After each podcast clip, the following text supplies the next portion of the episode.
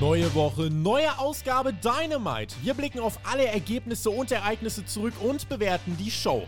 Hört den Spotfight Wrestling Podcast mit der Review zu AEW Dynamite. Send Hook. Donnerstag, 25. Januar 2024. Ihr hört und seht den Spotlight Wrestling Podcast. Ich bin Tobi und das ist die Dynamite Review. Hook ist Champion der Herzen, wurde aber leider von Samoa Joe letzte Woche platt gemacht. Meine Podcast-Partnerin heute, ich weiß nicht, vielleicht freut sie sich sogar drüber, aber am Ende des Tages wurde Hook ja trotz Kämpferherz äh, ja, gut dargestellt, fand ich. So oder so, ich freue mich heute auf diese Dynamite-Review und vielleicht auch aufs Follow-up und auf ganz viele andere fantastische Themen mit Alpha Female, mit Jazzy Gabert. Einen wunderschönen guten Abend. Hi, hier ist eure Jessie und nein, ich bin nicht schadenfroh, deswegen ich freue mich nicht, dass dein Liebling verloren hat, aber es war ja wohl klar, oder? Ja, leider war das, leider war das klar. Genauso klar, wie das äh, die Tatsache nun mal zutrifft, dass es Royal Rumble Woche ist. Wir haben uns noch sehr viel vorgenommen, generell hier bei Spotify. So viel, dass einige gar nicht dazu kommen, das alles zu hören, geschweige denn aufzunehmen. In der Nacht von Samstag auf Sonntag, Royal Rumble. Jetzt, während wir diese Review aufnehmen, läuft parallel oder die Aufnahme der Preview mit Sebastian Sebastian Hackel zum Royal Rumble. Ganz liebe Grüße an die Jungs da drüben, die das gerade machen. Äh, wir haben ein Tippspiel, wir haben ein Fantasy-Booking. Hier passieren so viele Dinge äh, und auch abseits von Spotfight. Jesus Christ, WWE ab 2025 auf Netflix. Also schrittweise wird WWE jetzt dorthin umgezogen. In Deutschland laufen dann auch die PLEs ab 2025 wohl schon dort. Und die Live-Rechte wurden sich heute auch geschnappt. Und zwar von Bild. Das sind die Rechte, die The Zone sich äh, ja nicht mehr hat kosten lassen wollen. Und dementsprechend, jetzt läuft die WWE ab kommendem Montag mit Raw live mit Raw, SmackDown und NXT auf Bild. Da haben wir heute auch ein News-Video zugemacht. Und The Rock ist im WWE-Vorstand. Es gibt neue crazy Sexanschuldigungen gegen Vince McMahon. Und das alles innerhalb von ein paar Tagen. Leute, das könnt ihr nicht mit mir machen. Mein Umfeld hasst mich mittlerweile, Jazzy. Das glaube ich dir. Ich hasse dich auch mittlerweile. Was ist los? Nein. Wie viel hast du mitgekriegt von dem, was jetzt die letzten Tage abgegangen ist? Oh, also ich meine, heute ist ja der meiste Teil abgegangen, aber hier mit den Sexvorwürfen wusste ich noch nicht. Aber ja, spannend, was hier so abgeht. Also ich habe jetzt noch die ganzen Kommentare gelesen über, dass es halt jetzt zu Bild geht und die Leute sind nicht erfreut. Nee, das ist äh, nochmal ein ganz anderes Thema. Also ich verweise euch da gern an die, äh, oder auch unser Newsvideo, was wir dazu hier gemacht haben, habe ich heute kurz aus der Mittagspause heraus eben auf der Arbeit gemacht, weil The Grind never stops. Aber so ist das nun mal. Ähm, wir sprechen aber heute nicht über Sex und über Netflix. Nein. Also ich glaube, also ich weiß nicht, wo dieser Podcast noch hingeht, aber bin zumindest nicht darauf vorbereitet. Wir sprechen über ah, unser Safe Place heute, All Elite Wrestling. Da gab es mit Dynamite ja eine ähm, Card, bei der einige Fans mit der Zunge geschnalzt haben. Man ist leider ganz knapp an der niedrigsten Zuschauerzahl für eine Dynamite aller Zeiten außerhalb vom Daily's Place vorbeigeschrammt. Das ist nochmal ein äh, ganz anderes Problem. Ähm, man war heute übrigens in Savannah, das ist eine Stadt, 150.000 Einwohner. Ähm, ich habe nachher zum Ende der Review Insights, habe ich mir heute nochmal bestätigen lassen, warum AEW das gemacht hat. Denn dass AEW heute hier veranstaltet hat, war eigentlich nicht so clever. WWE war vor ein paar Tagen hier haben alles abgeräumt, über 10.000 Karten verkauft. Da fragt man sich, warum geht ein AEW jetzt dahin? Aber am Ende der Show kann ich euch heute ein paar Insights dazu droppen, warum man das vielleicht gemacht hat vielleicht weniger Zuschauerzahlen äh, dann auf sich genommen hat. Klingt alles so negativ. Lass uns über was Positiv sprechen, Je äh, über was Positives sprechen, Jesse, nämlich über dich. Du wirst nämlich, das finde ich sehr schön, Teil einer Doku-Serie sein. Äh, du hast es uns äh, ja in den letzten Monaten immer mal so ein bisschen schon gehintet und jetzt auf dem Streamingdienst vom RTL ist es endlich soweit. Was kannst du uns darüber erzählen? Also erstmal will ich äh, hier ein Debüt machen. Das, die Leute haben die ganze Zeit schon gefragt und haben gesagt, Zeig doch mal. Oh, da ist süß. sie. Wer ist das ich denn? Heute, das ist die Lou. Und ich habe heute gar keine Zeit für sie. Es ist, tut mir so leid und sie will die oh. ganze Zeit spielen und jetzt wollte sie dir hoch und äh, schlägt mich die ganze Zeit ab. Ja. Hat sie Dynamite mitgeschaut? Die, ja, sie musste mit mir mitschauen und dann hat sie sich immer mal wieder so erschreckt. Oh. Aber ist nicht schlimm, gell? Oh. Sie ist ein Wrestling-Hund, ich sag's dir. Morgen Der gehen wir ja auch zum Wrestling. Morgen ist in Berlin so eine Independent-Liga. Ah ja. Äh, oh ja, hey, am 7.2. Also es könnte sein, dass sich nächsten Monat mein Leben ändert. Ähm, ich hoffe, also ich meine, ich weiß es nicht, aber ich hoffe, dass die Wrestling-Fans und auch so die vom Independent Wrestling, dass sie dann halt nicht so böse auf mich sind. Ich habe halt meine eigene Meinung und die habe ich da auch vertreten, weil es war ja eine Doku über mich, ja. wenn Sie mich schon fragen. Ähm, ja, es geht halt darum, wie ich eine Veranstalterin bin. Ich habe in Fuschel eine Show gemacht, das ist in Österreich, und die ist ein bisschen in die Hose gegangen, weil ich leider auf zwei Herren vertraut habe, die das mir, mir da ein bisschen unterstützen sollten. Das, damit wird es anfangen. Ähm, in der Doku ist aber auch Baby Allison, die es nach Japan in eine Trainingsschule geschafft hat und musste sich halt dort beweisen. Und das finde ich super interessant, weil ich bin selber auch nach Japan gegangen, alleine, ohne meinen Boyfriend und ohne Fernsehen und musste da wirklich durch. Und das jetzt endlich mal das Fernsehen auch so zeigt und die Leute mal sehen können, ey, was geht da ab? Ähm, das freut mich halt, dann könnt ihr mich vielleicht ein bisschen besser verstehen. Und dann haben wir noch die Loki dabei, ähm, die wird dabei gefilmt, wie sie halt ihre ersten Schritte macht, wie es halt so ist als Frau im Wrestling und es ist super interessant, auf jeden Fall. Es sind sechs Folgen. Ähm, tatsächlich droppen die alle am 7.2. Also hm. man kann dann Binge-Watching machen, aber man kann es auch nach und nach. Also ich würde mich freuen, wenn ihr da reinschaltet, mir ganz viel Feedback gebt, ob es schlecht oder gut ist. ist. Beides ist erwünscht. Hauptsache, wir kriegen hier in Deutschland ein bisschen das Wrestling ins Laufen. Finde ich aber auf jeden Fall eine sehr positive Sache, dass es überhaupt so einen Inhalt jetzt bei RTL gibt. Also RTL assoziiert jetzt nicht jeder sofort im Jahr 2024 mit Wrestling, aber dass dort ein Commitment da ist, sowas zu produzieren und habe ja schon vielleicht so das ein oder andere Bild gesehen. Wir haben auch so schon ein bisschen. Es ist halt auch kein Reality-TV, weißt du? Also ja. es ist wirklich jetzt nicht Wrestling ins Trash reingezogen, sondern nee, das war eine richtige Doku. Hm. Klar, also wir haben sechs Monate lang gedreht. Ähm, der Anfang, Approach war halt ein total anderer. Wir wollten wirklich real machen und auch mit Höhen und Tiefen. Aber irgendwie hat sich dann RTL, habe ich gehört, ich habe es ja selber noch nicht gesehen, ähm, dafür entschieden, es mehr glamorous zu machen, was mir natürlich gefällt. Also weniger ähm, Tränen. und ja, es sind auch Tränen, also bei mir zumindest. Mhm. Ich denke, bei äh, Laura auch in Japan sind ein paar Tränen geflossen.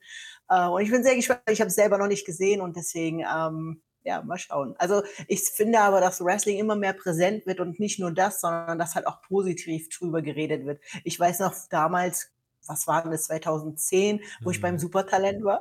da wurde Wrestling total in die Ecke ge gedrückt und gesagt, ah, ist Blödsinn, aber mittlerweile verstehen die Leute, glaube ich, auch meinen Sport und unseren Sport, wir sind ja alle hier Wrestling-Fans, äh, und verstehen das mehr und, und ziehen es weniger in den Dreck. Und das freut mich und daran arbeite ich wirklich hart. Und immer wenn ich mit dem Fernsehen zusammenarbeite, dann sage ich, bitte habt Respekt vor meinem Sport. Das sind doch wunderschöne Schlussworte äh, eigentlich für diesen Podcast. Dann können wir doch jetzt den Deckel drauf machen. Das war's mit der Dynamite Review. Nein, wir wollen natürlich auch noch über AEW Dynamite sprechen, aber ich finde, das ist ja. einfach eine sehr schöne Gelegenheit. Das will ich natürlich nutzen, wenn Wrestling in Deutschland auf einer Plattform wie RTL zu sehen ist. Dann finde ich, sollen wir da auch den äh, Finger drauflegen und euch darauf aufmerksam machen. Und wenn dann auch noch eine unserer äh, Podcast-Stimmen dort zu sehen ist, dann ist das doch nochmal umso schöner. Ja, ich finde, du hast noch nicht genug Arbeit, Tobi und Virtual. Ihr solltet darüber dann auch im Podcast machen. Ja, eine Review von jeder Folge. Wir werden sie uns aber ja, auf jeden genau. Fall angucken. So viel, so viel kann ich schon mal sagen. Und äh, ja, ihr dürft natürlich auch sehr gern reinschauen damit würde ich sagen, haben wir jetzt Rückenwind und können reingehen in die Review. Rein in AEW Dynamite mit World Champion Samoa Joe. Letzte Woche der Sieg gegen Hook. Ich war ja gespannt auf das Follow-up, denn wenn wir jetzt einfach Hook wochenlang nicht sehen, dann bringt das nichts. Ich habe extra aus der Community, ich weiß nicht, ob du es mitgekriegt hast, man hat mir wirklich einen herrlich schönen, nachgebildeten FTW-Titel geschickt, der mittlerweile um die Hüften von Hook hängt. Also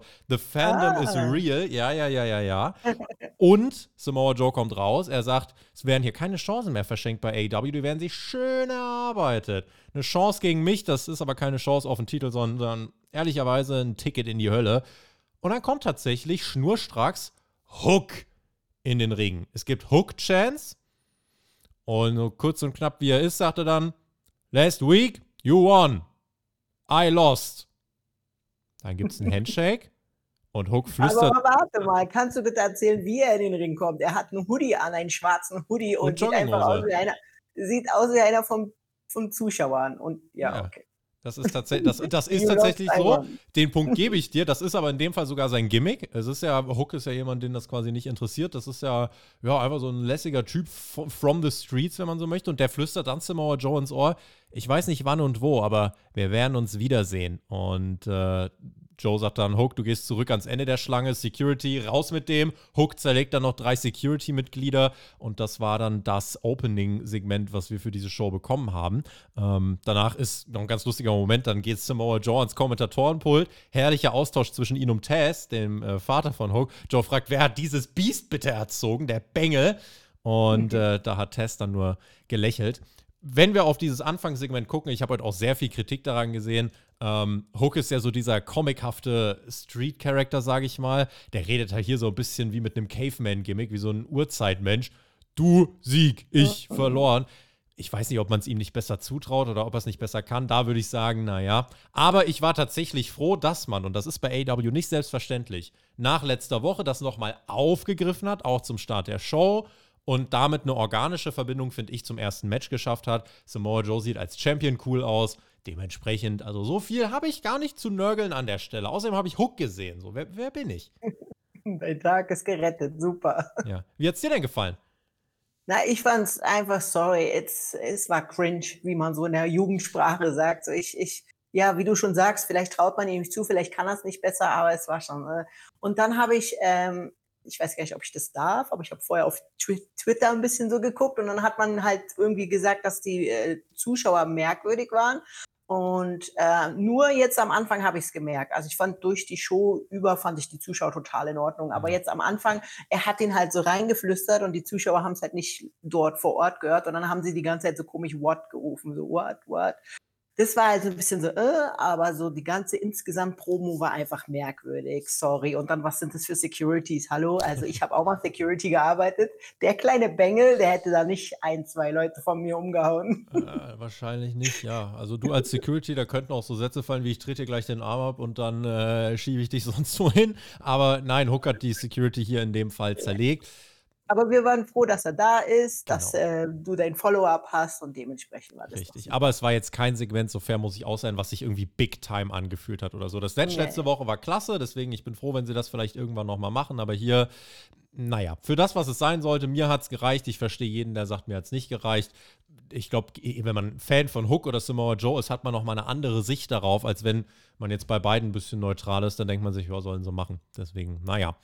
Der Hangman kommt als nächstes heraus und Samoa Joe kommentiert nun seinen Konkurrenten. Die AEW Rankings kommen ja zurück. Weiß nicht, inwiefern du das mitverfolgt hast, aber AEW hat die ja am Anfang eingeführt, dann hat man sich mhm. wieder verabschiedet, jetzt sind sie wieder da. Sie setzen so ein bisschen am Anfang des Jahres an. Deswegen, äh, jetzt erzählt man uns quasi mit dem Swerve Strickland und dem Hangman, die beiden kämpfen jetzt um den Spitzenspot. Dabei macht man eigentlich schon die erste kleine Ranking-Ausnahme. In den letzten Monaten hat ja Swerve Strickland den Hangman schon zweimal clean besiegt das klammert man jetzt so ein bisschen aus und sagt, ja, aber die Rankings zählen ja jetzt erst ab diesem Jahr und Ende des Monats werden wir dann äh, die Übersicht sehen, wer ist auf Platz 1, Platz 2. Bin ich mal gespannt, wie viele Rankings es geben soll. Es gibt Trios-Titel, es gibt Singles-Titel, es gibt Women's-Titel, es gibt Ring of Honor. titel Ich glaube, wir brauchen ein Ranking-Buch mittlerweile dann jeden Monat.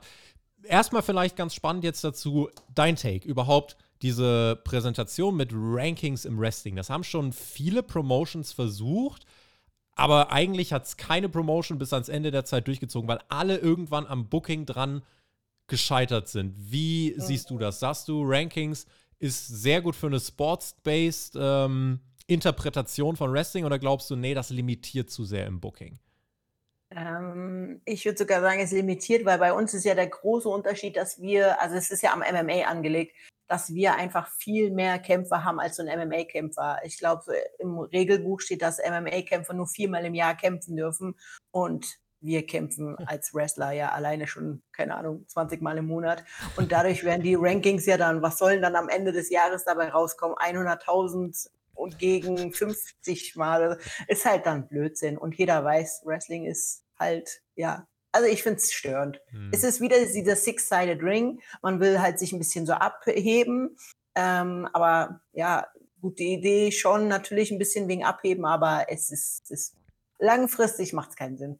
Bin ich gespannt, wie AW das umsetzen möchte. Ich bin ehrlicherweise auch noch ein bisschen skeptisch. Gibt nachher auch so ein, zwei Punkte, wo wir nochmal drüber reden werden, dass man jetzt eigentlich schon, wenn es diese Rankings gibt, Sachen macht, die irgendwie nicht dazu passen. Aber Schauen wir dann mal.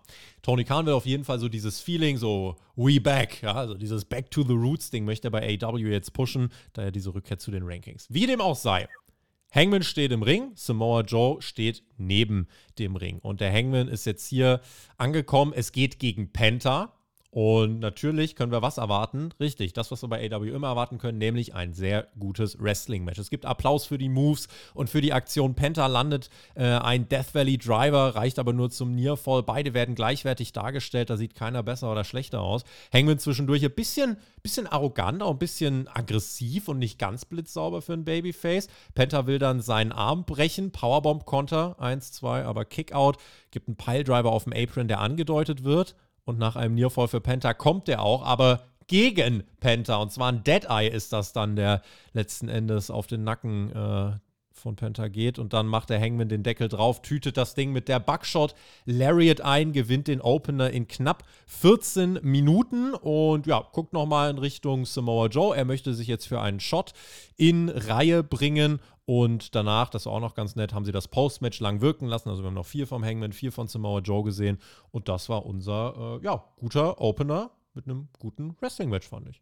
Mhm, absolut. Also ich bin, also ich habe Penta ja noch nicht so richtig so Match gesehen. Ich weiß natürlich, dass es den gibt, habe immer nur so online gesehen, aber wow, also seine Kicks sind krass, mega, super innovatives Match. Timing was on point, also wirklich, manchmal hat man ja immer so ein bisschen so, so Stops drin, aber bei dem war alles on point. Das Einzige, was mir gar nicht gefallen hat, da war so ein richtig kranker Kick der in der Ecke. Also mhm. ähm, Hangman hatte seinen Kopf unten und dann wurde es halt so super und es hat auch so richtig geil geklatscht warum kann man da nicht so Stopp machen und sagen, okay, das ist das Finish oder keine Ahnung oder was halt dann, weiß nicht. Also so ein Move, finde ich, muss man sich einfach aufheben und da kann man mal sehen, zum Beispiel dieses Match war schon mal richtig geil, aber wir haben ja heute einen richtig geilen Main Event, auf den freue ich mich so sehr und bei der Main Event, das ist das Match, wie es sein muss, Selling und bla bla bla.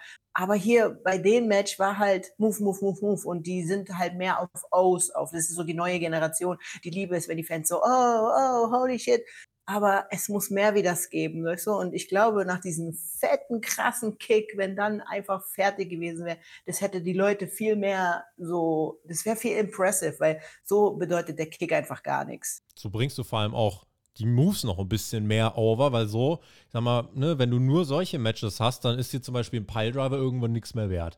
Also, genau. das ist ja. halt so ein bisschen das Problem, aber ja, AEW hat da einfach so sich dafür entschieden, dass man diesen Elite-Style von Wrestling gehen möchte. Ich finde es aber auch gut, deswegen, das hast du gerade schon angedeutet. Es gab auch in dieser Show mehrere Variationen von Matches und das ist ja auch eine Stärke es von AEW. genau. Ja, viele verschiedene Styles, also auch, ja. ja. Da kommen wir noch dazu. So sieht das nämlich aus. Jetzt kommen wir zu Orange Cassidy. Er meldet sich bei René Paquette zur Challenge von Roderick Strong. Der hat ihn ja letzte Woche herausgefordert für ein Titelmatch bei Revolution.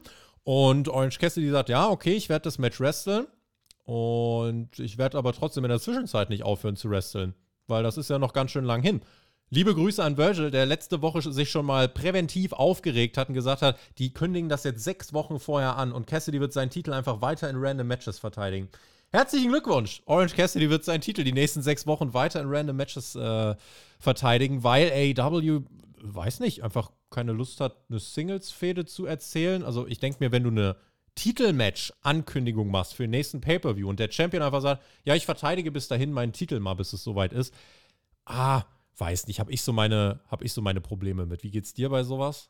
Absolut, ja. Mir fehlen auch heute so die Stories so dahinter. Und klar, ich sehe schon, man geht vom Main Event zu Main Event, also so großen Show, Big Event zu Big Event. Aber da muss ein bisschen mehr. Also Wrestling ist wirklich on top bei dieser Liga. Also heute waren auch wieder richtig coole Matches dabei. Aber mir fehlt, es soll ja auch nicht so wie bei WWE sein. Also das habe ich mir heute auch so überlegt. Klar, die Wrestler können richtig krass wrestlen, aber sie können halt nicht so gut Schauspieler, so Promos und so.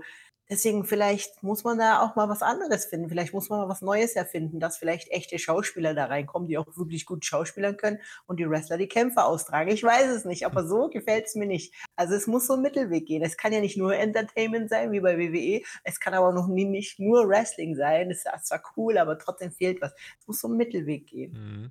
Ja, Vielleicht also, gucke ich mir mal TNA an. Ist da ein Mittelweg?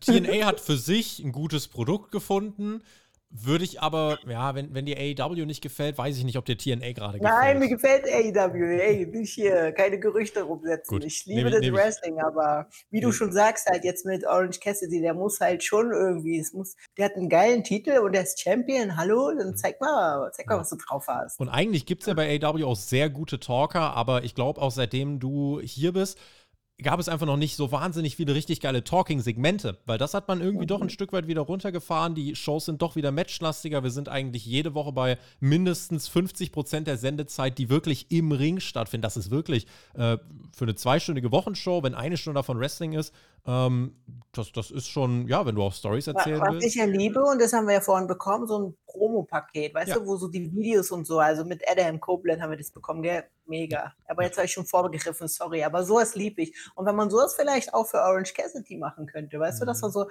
halt eine Story macht oder so eine Art so Hollywood-Movie so dazwischen. Es muss ja nicht lange gehen, wenn da immer jedes Mal so zwei Minuten so, so kleine bisschen so reinkommen, das würde doch reichen, aber so könnte man es auf jeden Fall abwerten. Ja. ja, und vor allem führt es jetzt dazu nochmal Thema Rankings, ne? Äh, die sind jetzt eingeführt, weil sich jetzt alle einen Titelshot verdienen müssen. Jetzt gibt es bei Rampage ein freshly squeezed Four-Way zwischen diesen vier Titelkandidaten. Achtung: Kip Sabian, Commander, Butcher und El Hijo del Vikingo. Macht euch jetzt bitte selber ein Bild, aber ich weiß nicht, ob im Sinne der Rankings das diejenigen sind, die jetzt halt einfach dann in ja, random Four-Ways und random Battle Royals einfach ihre Title-Shots auskämpfen sollten, weil das führt für mich die Rankings wieder ad absurdum. Warum, warum führen wir Rankings ein, wenn ein Champion sagt, ja, ich verschenke meinen Title-Shot einfach, dann brauchen wir sie nicht eigentlich. Deswegen, naja, und ansonsten Orange Cassidy fragt noch, äh, hast du eigentlich Wardlow gesehen? Und René, ja, äh, viel, viel Fleisch, der Mann, viel Fleisch. Denn jetzt geht's weiter mit Wardlow gegen Trent Beretta. Äh, das kommt gleich als Match. Vorher sehen wir aber äh, noch äh, die Young Bucks tatsächlich. Ähm, nun, was soll ich sagen? Die sind im Interview mit Alex Marvez. Sie haben Schnauzbart, vielleicht immer noch in Anlehnung an Vince McMahon. Alex Marvez meint, euer Interview hat einen riesigen Bass kreiert letzte Woche. Nochmal geguckt, der YouTube-Upload des Segments von den Young Bucks, einfach nur Zahlen, äh, was ja der große Talking Point letzte Woche der Ausgabe war, hat 100.000 Aufrufe erreicht. Das ist für AEW-Verhältnisse auf YouTube eher weniger, sage ich mal. Und man könnte Mhm. zumindest von den Zahlen jetzt ableiten, das hat für einen Bass gesorgt. Ja, okay, dann aber scheinbar in einer eigenen Blase. Vielleicht ja sogar nur in der Twitter-Blase. Lasse ich jetzt mal hier so stehen.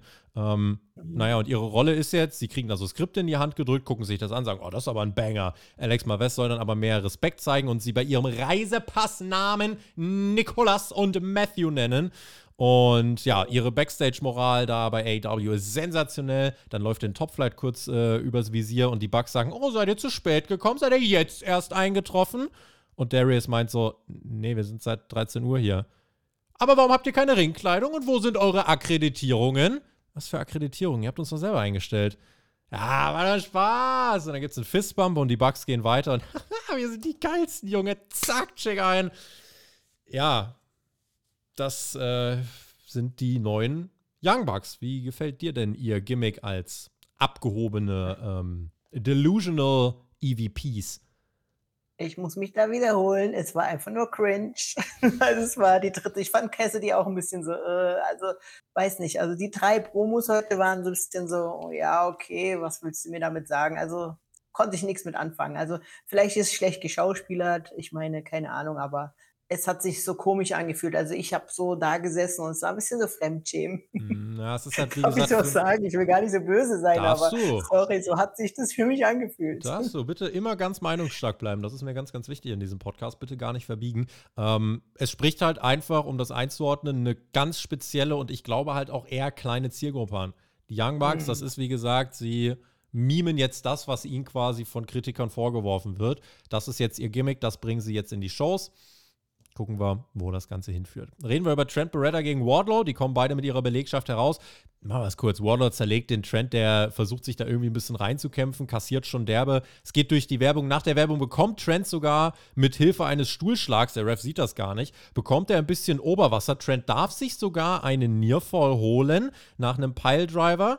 Nächster Piledriver übrigens, ne? Und scheitert dann aber letzten Endes nach acht Minuten und den Powerbombs von Wardlow ist das Match vorbei. Und nach dem Match will Wardlow weitermachen, aber Orange Cassidy und äh, Co. gehen in den Ring. Dann hört Wardlow direkt auf und geht mit seinen tollen neuen Freunden nach Hause. Habe ich mir gedacht, hm, ist ein sehr zerstörerisches Heel-Stable. Nicht, wenn sie einfach dann gehen. Ja, war das Match, aber Wardlow, der ja nach was aussieht, das kann man ihm ja wirklich nicht vorwerfen, hat Trent Beretta in einem ordentlichen Match, fand ich, zerlegt. Ja, weil du ja den Piledriver äh, gerade ein bisschen kritisiert hast. Also der wurde ja aber auch aufgebaut. Der hat ihn ja nicht einfach hochgenommen, sondern richtig. der hat wirklich sein alles so, der hat gezogen und oh, und dabei geschrien und hat erst beim zweiten Mal so richtig, also das war schon super. Also auch am Anfang war so ein kranker Move, wo er den darum, die, der Wardlow den da durch die Gegend ge, geschleudert hat. Mhm. Weißt du, wer ich nicht meine? Mhm. Kranker Move. Da musste ich so, ich so, wow. Äh, es war ein typisches Big Man-Match. Also am Anfang wirklich hat er die ganze Zeit versucht, den da irgendwie rauszubringen und nicht mehr rein. Also es war schon wirklich cool, hat mir schon gefallen. Dann habe ich mir ein bisschen gefragt, okay, seine Best Friends, die gucken dazu, wie er so zerstört wird. Aber klar, sie sind ja die Babyfaces, da kannst du nicht so richtig eingreifen. Aber das war so einzig, was mich ein bisschen gestört hat. Da ist so. Sie haben ihn ja am Stuhl gereicht nachher, immerhin. Ne? Ja, aber ich weiß nicht. Naja, aber sonst ist, ich fand es ein cooles Match, Big Man Match. Äh, was mir halt auch aufgefallen ist beim Entrance von Wardlow, dass halt Adam Cole da in der Mitte gelaufen ist und nicht er als mhm. Match sozusagen, sondern halt er musste im Hintergrund laufen. Und ich glaube, das spielt halt dann auf die Long-Time-Storyline an, dass er die ganze Zeit hinten sein muss, obwohl ja. er alle Matches hier gewinnt. Absolut. Darauf wird es hinauslaufen.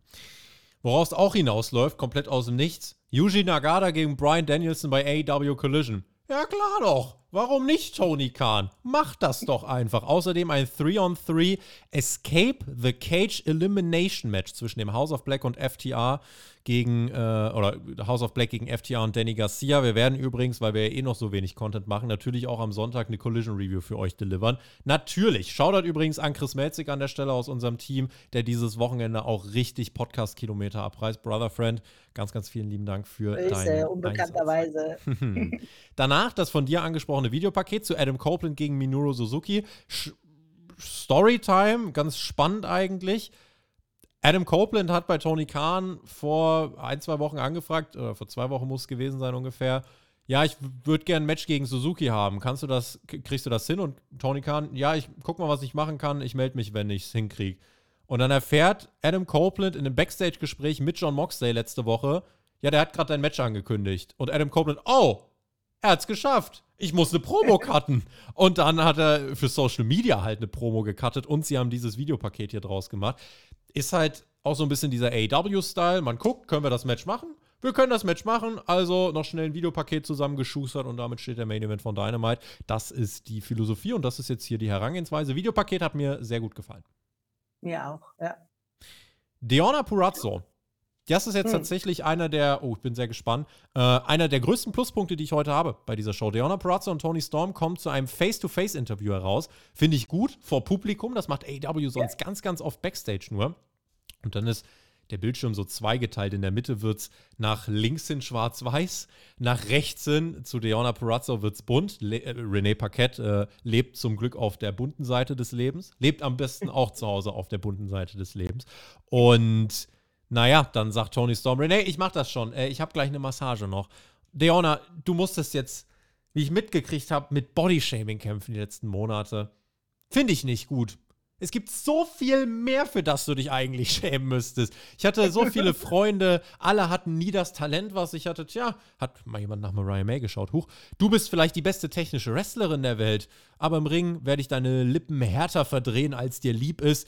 Deonna, du kamst äh, nicht zu AW, äh, ja, wahrscheinlich wegen mir, du willst Titel gewinnen, aber das wird nichts werden. Und Deonna sagt, ja, ich bin nicht zu AW gekommen, um Freunde zu gewinnen, sondern Titel. Ich habe aber kein Problem damit, meinen Shot auch erstmal zu verdienen. Ganz ehrlich, ich will eh nicht gegen dieses desillusionierte Wrack antreten von einer Frau, was du da gerade porträtierst. Die Tony, gegen die ich wresteln will. Das ist die, die, als sie nach Amerika gezogen ist, erstmal bei mir zu Hause gelebt hat. Diese Tony Storm war die beste und die möchte ich um den Titel besiegen. Also, ich bettel dich an. Find doch mal bitte die alte Version von ihr wieder. Und dann revealed Deonna noch ein ganz spannendes Detail zeigt an ihrem Knöchel, ich will diese Tony Storm sehen.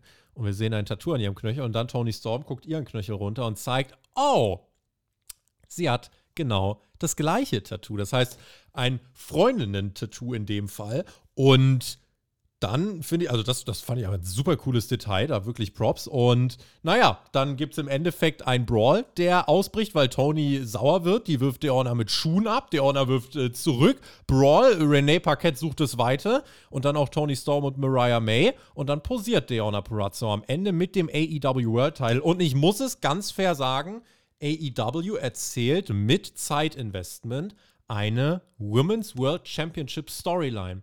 Das war so lange nicht der Fall. Ich fand das Segment gut. Ich fand Deonna Perazzo sah aus wie ein Star. Ich fand die Lines von Tony Storm gut. Ich fand mhm. Renee Paquette gut. Ey, ich fand an diesem Segment eigentlich alles gut, Jesse.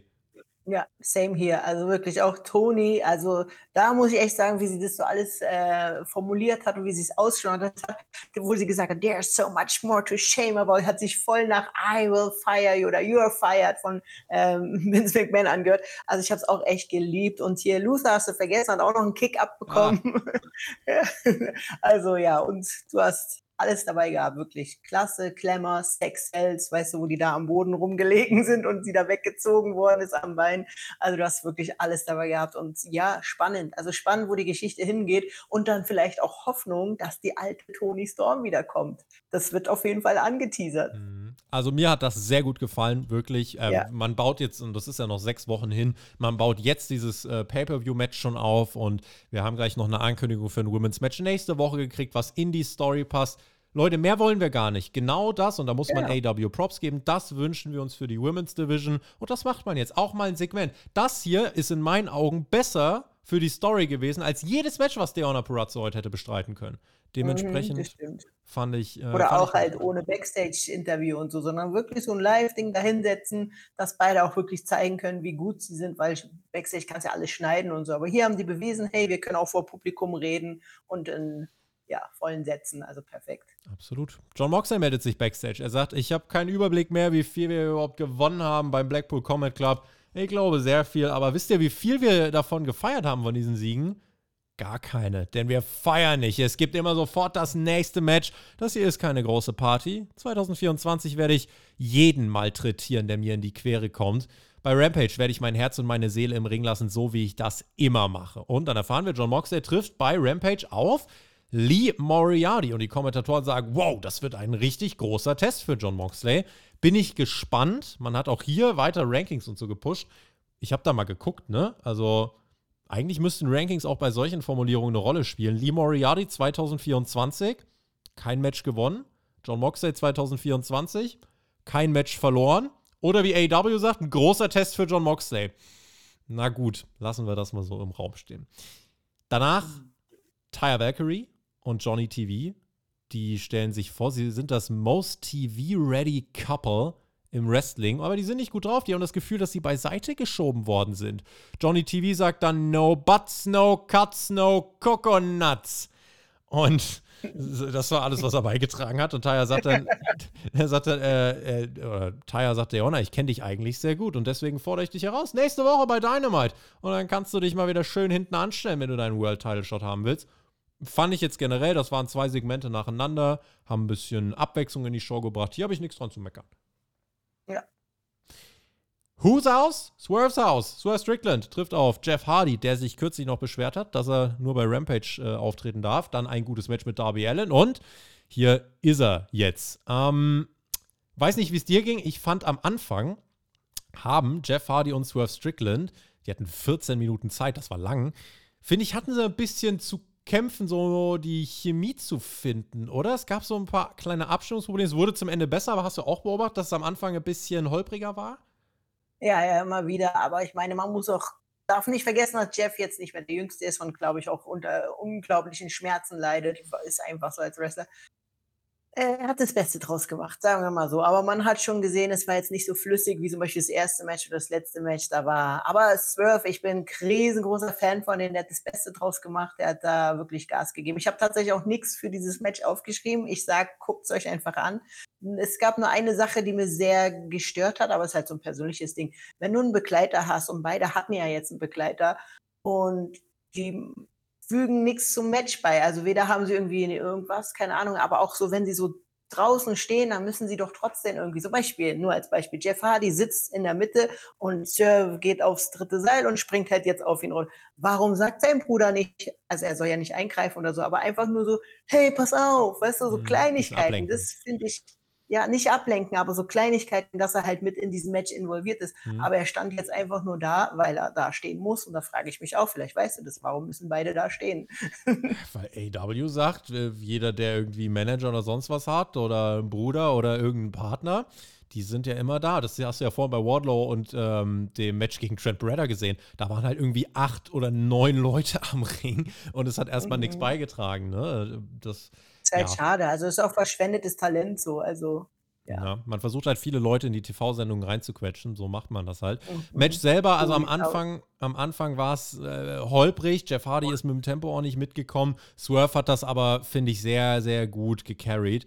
Ähm, Jeff zeigt dann ab und an seine Trademark-Moves, Swerve mit cleveren Aktionen. Es gibt einen Neckbreaker vom Apron zum Ringboden und Swerve zieht Hardy dann auch mit eigenen Gesten auf. Poetry in Motion über die Ring-Steps ins Publikum. Das war ein cooler Move von Jeff Hardy an der Stelle.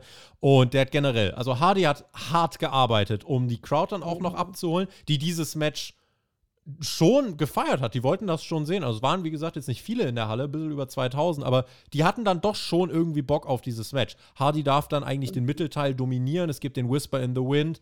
Leg Drop Kombi zum Nearfall, alles halt so ein bisschen in dieser äh, Clunky, wie man es so schön auf Englisch sagt, äh, bisschen äh, übers Knie gebrochen, die ganze Offensive von Jeff, nicht mehr so smooth, wie es mal war. Ähm, Kommentatoren sagen dann, Hardy würde mit einem Sieg weit in den Rankings nach oben klettern. Eigentlich wirklich, in fast jedem zweiten Satz haben die irgendwas über Rankings gesagt. Ähm, Swerve kassiert neben dem Ring einen Twist of Fate auf die Ring Steps. Also Jeff Hardy hat hier schon äh, auch viel bekommen. Hardy setzt eine Swanton Bomb daneben. Es gibt den House Call, diesen Kick von Swerve. 1-2, Kick out. Hardy bleibt nochmal drin, schluckt dann aber letztendlich den Double Foot Stomp und verliert nach 14 Minuten. Längeres Match hätte ich nicht gedacht, aber am Ende, das ist das, was zählt. Sie haben das Publikum abgeholt. Ich fand das Match am Ende auch gut. Und man hat Hardy tatsächlich relativ gut aussehen lassen. Das wirkt jetzt auch nicht wie irgendeine Strafe für irgendwas, sondern Mhm. im Endeffekt, Swerve Strickland hat ein kompetitives Match gegen Jeff Hardy am Mhm. Ende clean in the middle of the ring gewonnen. Highway bietet Wrestling, wir haben Wrestling gesehen. Adam Page haben wir dann gesehen bei Renee Paquette. Die sagt, ey Hangman, du stehst ja 3-0 in diesem Jahr. Das sollte dich fast an die Spitze der Rankings katapultieren. Wo ich mir denke, ja, warum sagt denn keiner, dass er zweimal gegen Swerve verloren hat? Eigentlich hat er nichts nix in der Nähe der Spitze zu tun, wenn Swerve da auch ist. Aber Swerve kommt dann mit dazu und sagt, ah, hast du nicht gesehen, was ich da gerade mit dem Jeff gemacht habe? Wir hatten dich zuletzt besiegt. Worauf der Hangman antwortet, New Year, New Me, Dumbass weil jetzt auch nicht das größte Gegenargument ist, sage ich mal. Dann diskutieren sie, wer den Platz an der Spitze mehr verdient. Und Renee Parkett, das mag ich, wenn die in solchen Segmenten dann die Hose anhat, die sagt dann: Leute, beruhigt euch. Hab Breaking News. Ihr steht kommende Woche beide in Dealer's Choice Matches. Das heißt, ihr dürft jeweils den Gegner vom Match des anderen bestimmen. Ganz spannendes Detail eigentlich. Renee generell in diesen Segmenten immer, immer super. Ja, und dann baut man jetzt auf, dass wahrscheinlich Swerve und der Hangman sich Kopf an Kopf ein Rennen leisten und dann beide den Title Shot kriegen. Ich frage mich, warum gibt es nicht einfach ein 1 gegen 1 und der Sieger kriegt dann den Title Shot, aber man will ja nicht den Hangman ein drittes Mal verlieren lassen, glaube ich. Deswegen schreibt uns gerne in die Kommentare, seht ihr das auch so kritisch, dass der Hangman trotzdem um den Titel mitschwimmt, jetzt wo man Rankings einführt, obwohl er eigentlich gegen jemanden antritt, der ihn schon zweimal besiegt hat, was diese Ranking-Geschichte schon wieder ad absurdum führen würde, würde mich interessieren. Ansonsten fand ich, um das noch aufzugreifen, was du vorhin gesagt hast, schauspielerisch war das Segment eigentlich gut von allen Beteiligten. Ich habe hier eigentlich allen ihre Sachen abgekauft, sowohl vom Hangman als auch Renee, als auch gerade Swerve Strickland, oder? Ja, ja, Swerve ist eh super und der macht es echt cool, ja. Doch, das war eine schöne Promo, auf jeden Fall. Mhm. Wie gefällt dir Renee Paquette generell in solchen Segmenten? Mega, ich liebe sie, ja. Sie macht richtig guten Job. Dann ist Thunder Rosa am Start. Das erste Mal in einem Singles-Match seit 2022. Liebe Grüße an Michelle Green an dieser Stelle, die auch äh, sehr viel mit Thunder Rosa auch schon trainiert hat und viel über diese Frau weiß. Du weißt auch viel über Thunder Rosa, würde ich jetzt mal behaupten. Und. Wir kriegen sie jetzt hier. Sie war lange, lange, lange raus und jetzt das erste Mal seit 2022 mit einem Singles-Match bei AEW. Ähm, sie wurde ja generell nicht mit so einem Knall oder mit so einem Star-Status zurückgebracht, sondern man geht das so langsam an und bringt die wieder in die Shows. Weiß nicht, wie ging es dir mit diesem Match? Äh, Es ging gegen Red Velvet, das bekam sieben Minuten Zeit. Ah, ich habe das Gefühl, Thunder Rosa ist noch nicht, also Ringrost kann man da glaube ich schon sagen. Ich fand, sie hat nicht mehr das Tempo drauf, was sie eigentlich mal hatte. Es wirkte alles ein bisschen, ja, weiß nicht. Ähm, also ich sehe es ganz anders. Ich habe ja auch direkt geschrieben, muss ich ja sagen. Also ich, ich fand das Match geil, Mann. Also sorry, das war richtig schön Technik und äh, auch am Anfang, sie hört auf die Fans, sie hat kurz Stopp gemacht, hört die Fans, macht spielt mit den Fans, also da merkt man halt auch ihre Erfahrungen. Mhm. Sie hat ja viel in Japan und in Mexiko äh, gekämpft. Äh, ja, alles andere war super. Also auch wenn so, es war so ab und zu so mini, mini Unstimmigkeiten, aber das haben die so gut gerettet. Also wenn ich jetzt mal die Matches von dem, was ich ja jetzt schon gesehen habe oder generell, was ich allgemein gesehen habe, Japan ausgeschlossen, ähm, haben die Mädels einen echt geilen Job gemacht. Also die waren wirklich top. Also sorry, ich fand das Match geil, habe ja auch direkt ein Twitter, also hier auf Twitter geschrieben. Ich so, hey, ich mache hier so AEW Review und danke für deine geile Arbeit. Also finde ich super. Ich finde den Entrance super, Haare, Make-up, alles perfekt. Du bist der Profi, deswegen ich werde dir nicht, äh, nicht widersprechen, wenn du sagst, das war ein äh, sehr gutes Match. Mich persönlich hat es einfach nicht so groß abgeholt. Das war jetzt eine Paarung, mit der ich emotional nicht ganz so viel verbunden habe, was aber auch normal ist. Du hast ein ganz anderes Verhältnis auch zu Thunder Rosa als ja, ich. Aber fandest, fandest du das nicht so cool, wie sie zum Beispiel ganz am Anfang diese ganzen Techniken, technischen Griffe gemacht haben?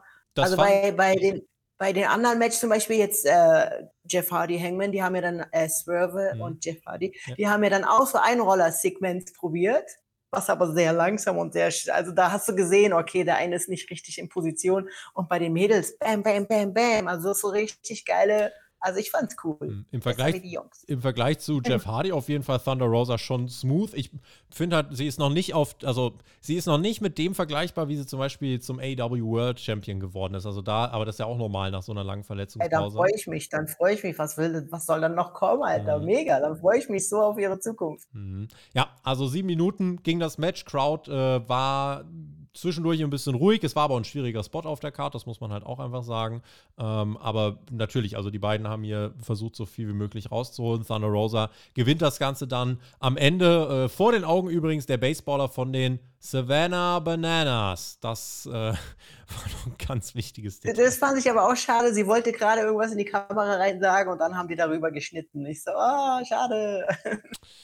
Bei AEW Rampage bekommen wir als Card Rundown John Moxley gegen Lee Moriarty, Konosuke Takeshita gegen Christopher Daniels, Ruby Soho gegen NRJ und Kip Sabian, Commander Butcher und El Hiro del Vikingo im Freshly Squeezed Four-Way. Sieger trifft bei Collision dann auf Orange Cassidy um den International Title. Außerdem bei Collision, da freue ich mich sehr drauf, Serena Deep kehrt zurück. Außerdem Brian Danielson gegen Yuji Nagata, Mariah May gegen Lady Frost und Escape the Cage. FTA und Danny Garcia gegen das House of Black. Das läuft übrigens parallel zum Royal Rumble. Bin ich mal gespannt, aber AW hat auf jeden Fall keine Alibi-Card aufgetischt, sondern das kann sich sehen lassen. Und nächste Woche bei Dynamite dann Deonna Purazzo gegen Taya Valkyrie und die beiden Dealers Choice Matches vom Hangman und Swerve Strickland. Mehr Singles-Matches bei AW, das finde ich übrigens gut. Das äh, war auch nicht immer so. Aber mehr Fokus auf Singles-Matches haben wir öfter kritisiert. Das forciert man jetzt an der Stelle wieder. Tony Schiavone steht im Ring. Es geht um das letzte Match von Sting. Er ruft Darby und Sting heraus und die kommen dann auch nach draußen. Und Darby sagt, er wird in allen Interviews immer gefragt, wie es ist, mit Sting zu catchen und ob er nicht mal einen Gang runterfahren will, weil er sonst vor Sting retiren muss, wenn er sich so kaputt macht. Aber darum soll es ja heute nicht gehen.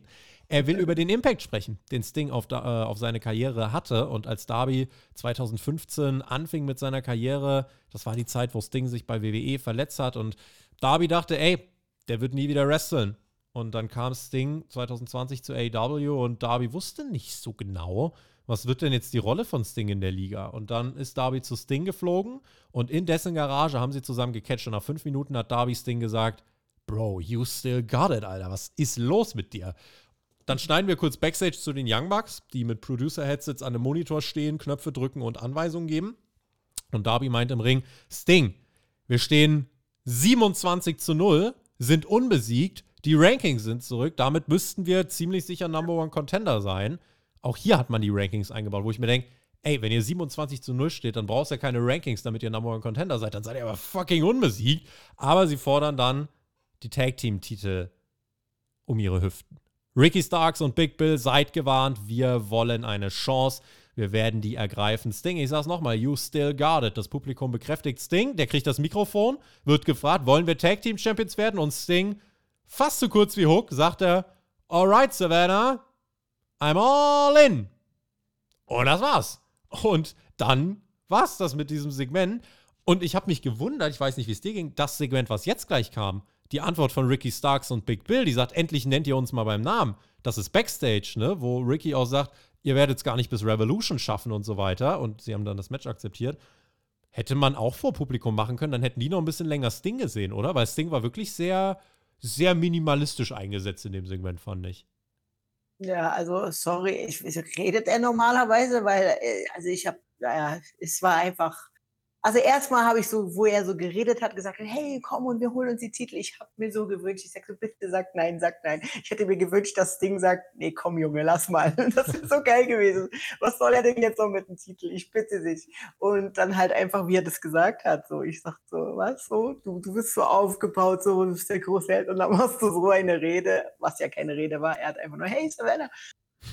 Nee, also sorry, hat mir gar nicht gefallen. Mein, mein Ding, ich bin ja riesengroßer Sting-Fan, WXW, äh, WCW, sorry, WCW-Zeit, das war ja mein Held, Mann. Ich habe so geweint, ich habe immer ganz groß Verräter auf der Wand gehabt, weil die ihn ja so hintergangen sind. Und er, immer wenn er da oben als Krähe da mhm. sozusagen war, ey, ich war größter Sting-Fan ever. Und jetzt sehe ich ihn ja nach so langer Zeit zurück und dann redet er so. Und dann denke ich, war schon gut, dass du der ganzen WCW-Zeit eigentlich nicht geredet hast. Man hat immerhin mal ein bisschen was zur Verbindung von Darby Allen und Sting nochmal uns als Zuschauer erzählt. Das hat man ganz oft mhm. nicht gemacht, deswegen das will ich positiv hervorheben. Äh, ansonsten fand ich die Promo eigentlich sogar ganz gut. Ich hätte aber die Tag Team Champions dann hier rauskommen lassen, hätte das Segment so noch ein bisschen verlängert. Ja. Die Fans hätten Sting noch ein bisschen mehr gehabt. Naja, und ich sag mal so: Die Young Bucks stehen backstage. Die haben Sting und Darby Allen äh, kürzlich unterbrochen vor zwei Wochen. Da reden Sting und Darby Allen gar nicht drüber. Das No-Sellen sie einfach. Ich kann den Hund aber nicht No-Sellen. Mhm. Guck mal, wie süß! Das kann, das kann ich nicht so no-sellen. Aber ja. tatsächlich gehe ich jetzt davon aus, dass Sting und Darby tatsächlich den Tag-Team-Titel holen und dann bei Revolution die Young Bucks Sting in seinem Retirement-Match besiegen werden und sich als Heel-EVPs den Titel nehmen und sagen: So, wir haben die Legende aus der Company gekickt, jetzt kicken wir alle mhm. anderen aus der Company, die wir nicht mehr ja. haben wollen. Wenn das, also, wenn das die letzte Story ist, Sting hat sich explizit die Young Bucks gewünscht, er hat die Wahl bekommen von Tony Khan, er hat sich für die Young Bucks entschieden, deswegen gibt es da für mich nichts dran zu diskutieren. Wenn Sting das so will, dann ist das so. Und AEW mhm. sagt, okay, dann ist das der Weg, dass man auf dem Way Out nochmal die anderen overbringt. Äh, liebe Grüße an Katsuchika Okada, der hat das nicht gemacht. Äh, dass man die anderen nochmal overbringt an der Stelle, ist eigentlich normal und ich glaube, das wird Sting dann ja. mit den Young Bucks versuchen, ne? Ja, aber ich hätte mir echt gewünscht, dass er sagt so, ach Junge, träumen weiter. Oder einfach, nö, haben wir nicht nötig. Kein Bock aber mehr. Ja. Naja, aber wäre auch ein bisschen komisch gewesen. Natürlich soll er sich nochmal irgendwie einen Titel holen. Und ganz ehrlich, hat Tony Khan in seinen Büchern stehen, er hat mal Sting als Champion in seiner Company auch gehabt. Wieder war, auch wieder ja. war. Ich würde es nicht anders machen. Ja, guck mal. AEW World Trios Championship. Die Mogul Embassy bekommt einen Title Shot gegen The Acclaimed. Auch hier Thema Rankings. Letzte Woche haben die ihre Ring of Honor Six-Man-Titel an die Bang Bang Gang verloren. Und als Belohnung bekommen sie eine Woche später ein World Championship Trios Match. Das fand ich, äh, weiß ich nicht. Also, das darf eigentlich mit Rankings nicht passieren. Anthony Bowens hat auf Twitter erklärt, wir sind Fighting Champions, bei uns kriegt jeder einen Title Shot, der will. Nochmal, wenn die Face Champions alle so sind, dann brauchen wir keine Rankings, wenn die Shots einfach ausgeteilt werden. Deswegen, naja. Bang Bang Gang, neuer Entrance mit neuer Musik, habe ich letzte Woche schon gefeiert. Wie haben dir die gefallen, diese, die drei Jungs? Weil ich fand die Inszenierung cool und das, die Musik, das Licht zusammen ja, mit The Acclaimed, das war nice, oder? Richtig nice, richtig. Aber ich kann mich an den Namen nicht gewöhnen. Ich denke mal Gang Bang Gang. Jetzt sind sie ja sogar die Bang Bang Scissor Gang. Ja, geil, Mann. Ja. Aber das war richtig nice Entrance. Ich liebe ja Entrances, deswegen, das habe ich richtig gefeiert. Mhm. Seit Collision arbeiten die nun offiziell zusammen. Ich bleibe dabei, es wird darauf hinauslaufen, dass die Bang Bang Gang die Scissor Gang attackiert und deswegen die Bang Bang Scissor Gang bald der Vergangenheit angehören wird. Das war der schwierigste Satz, den ich heute gebildet habe, aber ich glaube, er war korrekt. Das Match, was hier gekommen ist, brauche ich euch jetzt nicht viel zu sagen. Das war im Endeffekt genau wie letzte Woche. Äh, Billy Gunn und The Acclaimed gewinnen. Neun Minuten geht das Ganze. Es gibt keinen Titelwechsel. Die Mogul Embassy holt sich nicht die Titel. Element äh, in diesem Match, das wäre eigentlich ein Pay-Per-View-Spot gewesen, ähm, ist tatsächlich, dass die Bang Bang Gang The Acclaimed auch hilft, indem sie Prince Nana, der jetzt wieder am Ring war, du hast es ja gefordert, jetzt hat er was gemacht. Und zwar einen ekligen Table Bump geschluckt. Der wurde nämlich mit einer Power mhm. durch den Tisch geworfen. Er wurde kurzzeitig Prinz Ghana genannt, was ich recht witzig fand. Aber generell, die Kommentatoren sind so auf Zack, also die können das wirklich so krass überspielen. Da äh, hier unser großer Brian Cage, der hat ja eine Verletzung am Arm und dann hat er aber so einen Superkick bekommen, aber der hat halt nicht den Kopf erwischt, sondern die Schulter. Und dann hat der Kommentator gesagt, ja, das hat er mit Absicht gemacht gegen die Schulter. Und ich denke mir, geil, hat er gut äh, gerettet, der Kommentator, den Move. Ja. Also da haben sie schon einen dicken Spot dann noch mit Nana rausgehauen. Jay White nimmt den Heels einen Stuhl weg, die wollten eingreifen und Billy Gunn holt am Ende den Pin. Ich will die Mogul Embassy, die haben jetzt zwei Titelmatches in Folge verloren. In den nächsten drei Monaten nie wieder auch nur in der Nähe eines Titelmatches sehen, nee, nicht mal in der Nähe, wenn die auch nur in den Top 5, wenn die auch nur in den Top 10 von irgendeinem Ranking stehen, dann fliegt hier was durch die Luft, Freunde. Das meine ich mit. Dann geht weg mit den Rankings. Ich will die, die sind sowas von am Ende. Die müssen bei Ring of Honor in die Pre-Show. Also, Leute, bitte, Haken dran an die Mogul Embassy. Will ich nichts mehr sehen hier davon. Dankeschön. So, wen ich sehen möchte, Jesse, das ist Serena Deep, die Professorin, sie mhm. kehrt zurück, nämlich bei AEW Collision. Auch sie war lange jetzt äh, raus mit einer Verletzung. Sie ist die Professorin. Liebe Grüße an der Stelle an TJ. Wir grüßen noch total viele Leute. Äh, TJ ist großer Fan von Serena Deep und äh, sie, ist ja, sie ist auch eine, die ist technisch. Und TJ hat immer gesagt, das ist der weibliche Bret Hart teilweise, weil sie so im Ring arbeitet. Äh, wie, wie stehst mhm. du zu Serena Deep? Same, also ich liebe sie, ich kenne sie persönlich und habe sie auch bei Mae Young Classic dann in so einem Match gesehen. Es war einfach, alle waren so begeistert von ihr. Backstage hat sie nur Lob bekommen. Die ist auch richtig bodenständig. Für, für meinen Geschmack ein bisschen zu dünn, aber ja, aber was sie da, also, also wegen zu dünn, weil ich habe manchmal Angst um sie, wenn sie dann so eine Powerbomb bekommt oder so. Ich denke mir, oh krass, die, die Knochen müssen doch eigentlich so brechen. Ähm, deswegen, aber sonst mega, also technisch wirklich hat sie. Und sie lernt halt immer dazu. Sie ist halt eine, die sagt, ey, ich will jede Sekunde im Ring sein. Also auch, wo wir jetzt Mayan Classic hatten, dass sie immer in den Ring und hat immer gefragt, ey, kannst du mit mir noch was üben und kannst du mir das zeigen und mega. Und du, wenn du sie fragst, kannst du mir das zeigen, dann zeigt sie es dir natürlich auch voll gerne. Also mhm. sie ist ein richtig toller Mensch, tolle Wrestlerin. Mega. Ich freue mich sehr auf ihr Comeback. Sehr coole Insights, die wir da an der Stelle von dir bekommen haben. Serena Deep, das Comeback bei AEW Collision am Samstag. Und damit, Ladies and Gentlemen, Zeit für, ach komm, ich lasse Ihnen das mal wieder sagen. Well, it looked like there's been enough talk. It's time for the main event. It's time for the main event. Und der ist, das muss man sich mal überlegen. Also hätte euch vor ein paar Jahren jemand gesagt, ihr bekommt bald Edge gegen Minoru Suzuki. Ich hätte gern eure Gesichter dazu gesehen. Es, äh, wow. Was soll ich sagen? Wir bekommen als Cope Open, also als Open Challenge mehr oder weniger, auf dem Weg zu Christian gegen Adam Copeland Teil 3, kriegen wir Adam Copeland gegen Minoru Suzuki. Das war der Fight der alten Badass-Veteranen an der Stelle. Du hast schon gesagt, das Match hat dir sehr, sehr gut gefallen, ne? Ja, aber alt war da gar nichts. Also ja. die können so Gas geben. Also sorry, aber wow. Also wirklich, ich liebe ja sowieso Adam Copeland, seine ganze Energie und du merkst einfach, der hat so eine kranke Star Power und auch die Fans sind so krass hinter ihm. Also wenn seine Musik läuft, dann stehen die Leute zu Recht, zu Recht und das Match war einfach nur geil. 105 Jahre sind sie zusammen. Also 105 Jahre stehen hier im Ring. Äh, das äh, ist, also für das, was sie geworkt haben, fand ich ganz spannend zu sehen. Ich glaube, Adam Copeland wollte sich auch ein Stück weit selber was beweisen, weil mich hat interessiert, ey, jemand, der so viele Jahre im WWE-System war, gegen jemanden, der quasi diesen japanischen Strong-Style lebt und ausstrahlt, war ich einfach gespannt, wie das läuft. Sie haben mehr so ein japanisches Match gerestet. Das war wirklich halt mehr auf dieses Hard-Hitting ausgelegt und Edge hat sich mehr an vor allen Dingen an Selling war das auch aufgelegt. Mhm. Da waren ja diese, diese Shots back and forth und wirklich, er stand dann so auf Spaghetti-Legs, wie der Kommentator gesagt hat. Mhm. Und das macht halt wirklich den Unterschied. Weißt du, klar, du könntest einfach hier hin und her gehen, so, aber nein, Mann, er hat wirklich so, wow, krass, ich kann und sich wirklich mit letzter Kraft festgehalten. Ja. Oh ja, also Mi war mega. Minoru Suzuki ist auch kein Freund von Bumps nehmen. Also der kann stehen und lässt sich gern vermöbeln oder vermöbelt andere, aber er nimmt sehr ungern Bumps. Ich glaube, der hat in diesem Match drei oder vier Bumps genommen, die sahen alle richtig scheiße aus. Also, ja, aber das reicht. Weißt ja. du, wie du sagst, du brauchst nicht mehr. ja. ja. Es hat nämlich viel von diesem Selling gelebt. Es war einfach umkämpft. Also, das war halt ein legitter. Mhm legitter Fight von zwei Typen, die das gut haben aussehen lassen. Ja. Das war teilweise rohe Gewalt. Auch nicht so, dass die sich die ganze Zeit nur zerchoppt haben oder so. Mhm. Ne? Äh, mhm. Shots for Chops und so. Liebe Grüße ja, an unseren Shop. Am das erste Match hat mich wieder gekillt. Mhm. Nee, sondern die haben das eigentlich technisch äh, sehr sauber geworkt. Impaler DDT von Copeland, der wie gesagt, also der Bump, den Suzuki nimmt, der sieht ein bisschen hässlich aus, aber ist halt jetzt so. Ähm, dadurch ist es aber so, dass die Pins, die kommen, das sind ja keine Übergangspins, sondern die Crowd ist richtig drin. Die Crowd hat da auch Bock drauf und will das dann auch sehen. Äh, es gibt ja. schöne Kontersequenzen, sehr viel Technik, immer wieder im Wechsel mit diesen Hard-Hitting-Momenten, wo du denkst, ah, shit, Junge.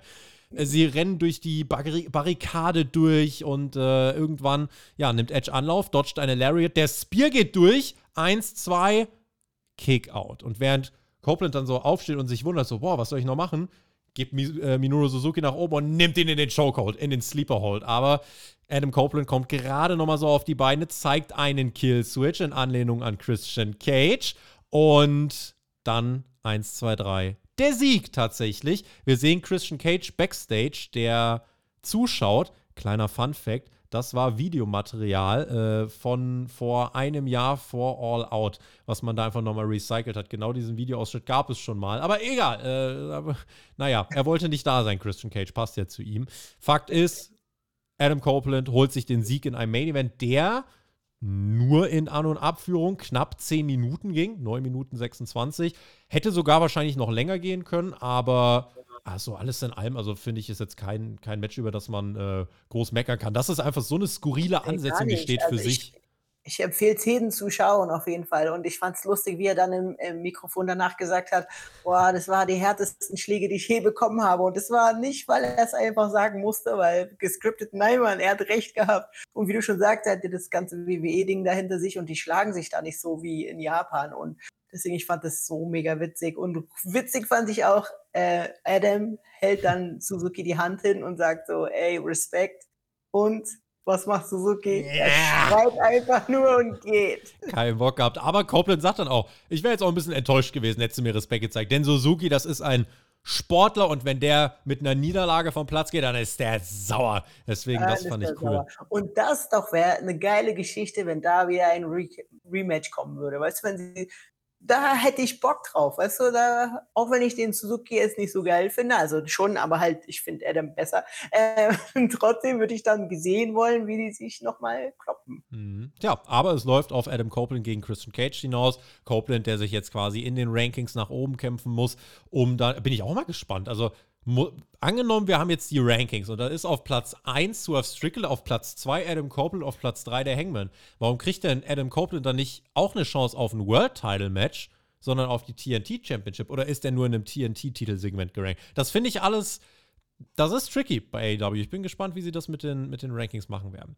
Mhm. Das war AEW Dynamite das war die Show und ich glaube, Copeland hat sich hier einfach noch ein bisschen, bisschen was bewiesen am Ende und wir haben am Ende auch noch, und da komme ich noch zu einem Detail, was ich vorhin angeteased habe, als die Show vorbei war, ganz kurz, die Ablende, da steht einfach Georgia. Warum steht da Georgia? Kann es euch sagen. Georgia, der Bundesstaat, der fördert tatsächlich Film- und TV-Produktion mit zusätzlichen finanziellen Mitteln. Und da schließt sich der Kreis. Ein Grund, warum AEW vielleicht gesagt hat, okay, es ist vielleicht strategisch unklug, weil WWE ist ein paar Tage vorher, aber nehmen wir in Kauf, sie sind nach Georgia gegangen, vielleicht weil sie einfach noch ein bisschen Geld mitgenommen haben. Und haben sie gesagt, ja, so kompensieren wir vielleicht die schwächeren Ticketverkäufe, aber nehmen uns dann für die Filmförderung quasi mit. In Deutschland gibt es das auch. Also jeder Aber zweite. macht ja gar keinen Sinn. Also wenn ich in irgendeine Stadt gehen kann, wo ich weiß, nehmen wir jetzt mal die Zahlen, einfache Zahlen, nehmen wir mal ich kann jetzt in New York 1000 haben und hier in Georgia habe ich nur 100, dann sind ja 900 Fans das Geld, weißt du, nicht von Filmförderung, dann könnte ich es ja lieber mir in New York holen, durch Fans. Ja, naja. also im besten Fall braucht AEW solche Zahlen nicht, sondern verkauft einfach die Hallen aus und äh, es läuft. Genau. Aber man muss jetzt gerade so fair sein der Tickettrend bei AW, also AW verkauft gerade so wenig Tickets wie noch nie. Man muss einfach sagen, oh, das ist wirklich, es ist wirklich schade und da muss AW kämpfen, um da, weil das macht auch mit der Außenwahrnehmung viel, weil ne, die Bilder von den leeren Hallen und so, das willst Aber du nicht. Aber liegt es daran, dass generell wegen der wirtschaftlichen Lage alle so ein bisschen runter sind oder ist WWE gerade so weit oben? WWE ist einfach super weit oben und bei AW, es ist einfach so ein Perception-Thing, wie man auch im Englischen so schön sagt. Also die Wahrnehmung von AW, die sind so weit weg entfernt, die Nummer zwei, wie sie noch nie weit entfernt waren, so ungefähr. Und das ist halt, naja, ich habe mit Fans auf Twitter mich ausgetauscht, die gesagt haben, hä, aber die Karte ist doch so toll. Man muss so ehrlich sein, die Leute kaufen sich das Ticket nicht nur für Wrestling-Matches. Die Leute kaufen sich Tickets für Stars. Dafür geben sie Geld aus. Und AW ja. hat die Aufgabe, Stars zu kreieren. Und damit sind wir ein bisschen beim Fazit der Show. Das war eine Ausgabe. Ich mir hat heute jemand geschrieben, und das fand ich sehr klug in Bezug auf diese Show, der nah an AW dran ist. Ja, ich bin mal ehrlich, das war eine Show, die, die es interessiert, für die war es interessant. Wo ich mir denke, hm, eigentlich trifft das den Nagel auf den Kopf, denn wenn du jetzt nicht mit irgendeinem Superstar, irgendeinem Charakter investiert bist, dann war es eine Show, bei der Sachen passiert sind. Einige waren ein bisschen wichtiger, andere waren unwichtiger. Aber nichts war jetzt irgendwie super important. Es war jetzt keine krasse Entwicklung dabei, wo du denkst, oh shit, das müssen wir unbedingt gucken. Sondern es war eine Show mit ein paar Wrestling-Matches, die wirklich gut waren. Und that's it. Und das ist nicht irgendwie um AW. Halt auch nichts, worüber man redet. Also man muss ja das Marketing dann auch ein bisschen noch im Hinterkopf haben, weil man will ja eine Show kreieren, wo die Leute dann hoffentlich eine Woche lang drüber reden und dann schießt du der nächste hinterher. Und das ja. war halt keine Show. Also wir werden nicht wirklich. Also ich habe jetzt ein paar Clips gesehen. Ich meine, dieses Tony Storm-Ding, wo sie gesagt hat, there's more to shame about, das war schon cool. Vielleicht gucken deswegen die Leute mal rein. Aber sonst, das war jetzt nichts, wo man sagt, okay, das ist nicht mein Kumpel weiter. Ja, würde ich auch so mitgehen. Schreibt uns sehr gerne eure Meinung dazu. Wir machen das nicht, um AW zu bashen, sondern das ist einfach jetzt unsere ehrliche Meinung. Es gab auch gute Sachen, ne? Also ich finde äh, mhm. prinzipiell, was man mit Swerve, Hangman und Samoa Joe macht, finde ich gut. Women's Segment fand ich heute richtig gut mit Tony Storm. Mhm. Die Matches waren alle gut. Dementsprechend, ähm, ja, da gibt es jetzt an sich so nicht was zu nörgeln, aber jetzt einfach keine Show, wo ich mir denke, oh, das war aber, das war aber richtig wichtig heute, sondern da würde ich mir denken, Jesse, reicht es, wenn man im Podcast von zwei tollen Menschen hört, die können einem das erklären und dann kann man seinen Haken dran machen.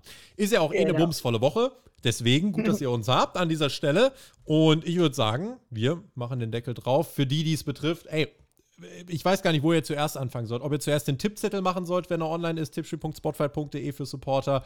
Ob ihr euch unsere Podcasts anhören sollt zu WWE, Bild und Netflix, die Royal Rumble Preview mit Sebastian Hackel, das Fantasy Booking. Es soll wohl auch für Supporter noch eine Royal Rumble Tierlist geben, wo jedes Royal Rumble Match gerankt wird. Also auch das soll noch für Supporter kommen. Ich weiß gar nicht, wohin mit meiner Zeit. Auf jeden Fall kann ich euch sagen, in der Nacht von Samstag auf Sonntag sind wir live mit der Royal Rumble Review hier auf dem Kanal. Und dann, ja, weiß ich nicht. Vielleicht schlafe ich in ein paar Wochen auch mal wieder. Ich hoffe, äh, dir geht's besser. Streichel den Hund von mir. Ganz liebe Grüße. Du hast jetzt die Schlussworte. Ich bin raus und verbleibe natürlich mit GW. Genieß Wrestling. Jesse, schick die Leute nach Hause. Ich schicke die Leute nach Hause. Ich habe heute, und nein, ich habe mich die Woche mit jemandem unterhalten und dann dachte ich mir, dieses Thema will ich euch mit, ans, äh, mit auf den Weg geben. Und zwar bringt einen Mehrwert für die Gesellschaft. Das heißt, finde deine Talente und teile es mit der Gesellschaft. Sei irgendwie mehr vom Wert. Wenn du denkst, boah, krass, aber ich habe gar keine Talente, es gibt so viele Dinge, die du tun kannst. Mach eine gute Tat am Tag. Öffne jemanden die Tür, gib jemandem Kleingeld oder mach einfach jemandem ein simples Kompliment. Sei ein Mehrwert für die Gesellschaft. Peace.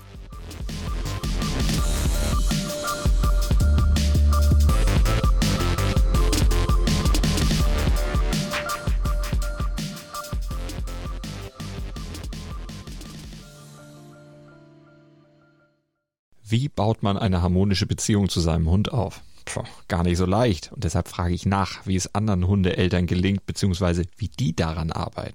Bei Iswas Dog reden wir dann drüber. Alle 14 Tage neu mit mir, Malte Asmus und unserer Expertin für eine harmonische Mensch-Hund-Beziehung, Melanie Lippisch. Iswas Dog? Mit Malte Asmus. Überall, wo es Podcasts gibt.